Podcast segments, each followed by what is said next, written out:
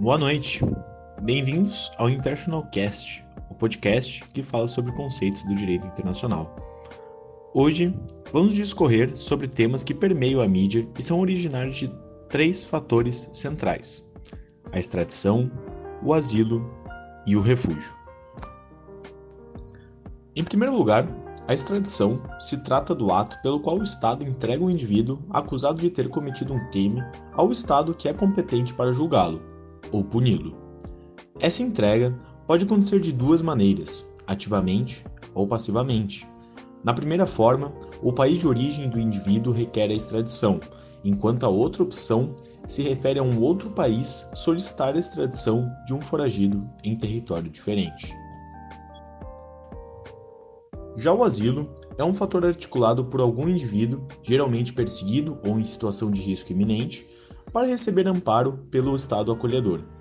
Esse asilo pode ser territorial ou diplomático, sendo que a diferenciação entre eles é somente o lugar que é concedido tal graça, dentro ou fora do território requisitado.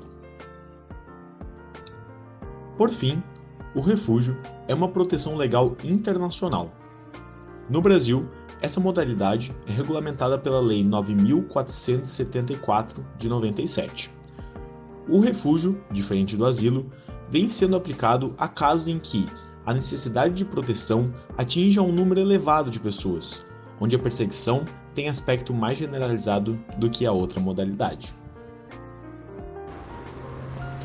Acho relevante também levantarmos alguns outros conceitos, a fim de uma abordagem mais abrangente e contextualizada.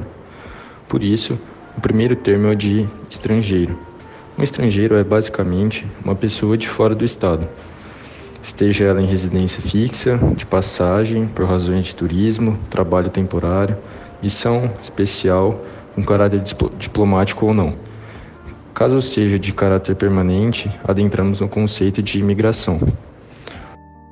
Outro conceito que considero importante é o de apátrida.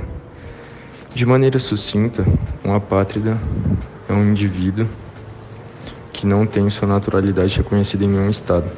Isso significa que essa pessoa não é brasileira, americana, indiana, canadense.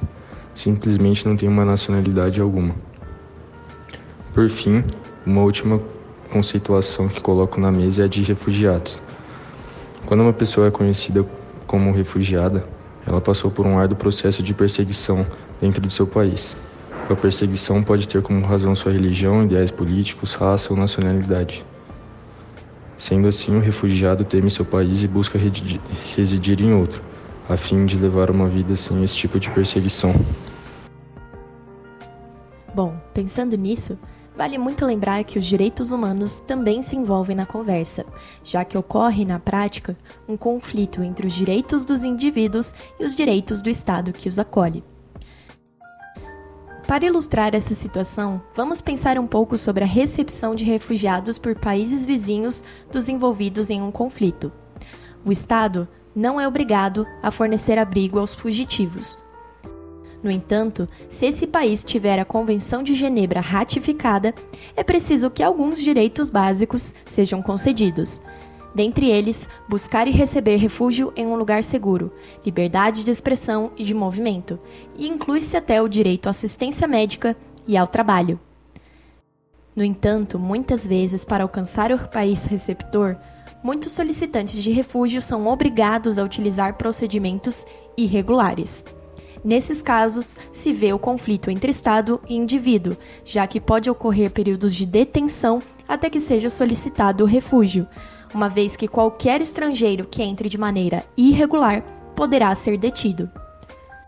Quanto à questão da extradição, um ótimo exemplo da sua relação com os direitos humanos se mostra no caso da negação de pedidos de extradição, quando entendido que se trata de perseguição política ou violação dos direitos humanos.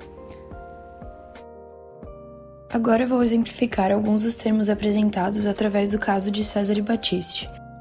Cesare Battisti foi um militante de uma guerrilha urbana na Itália dos anos 70, os proletários armados pelo comunismo.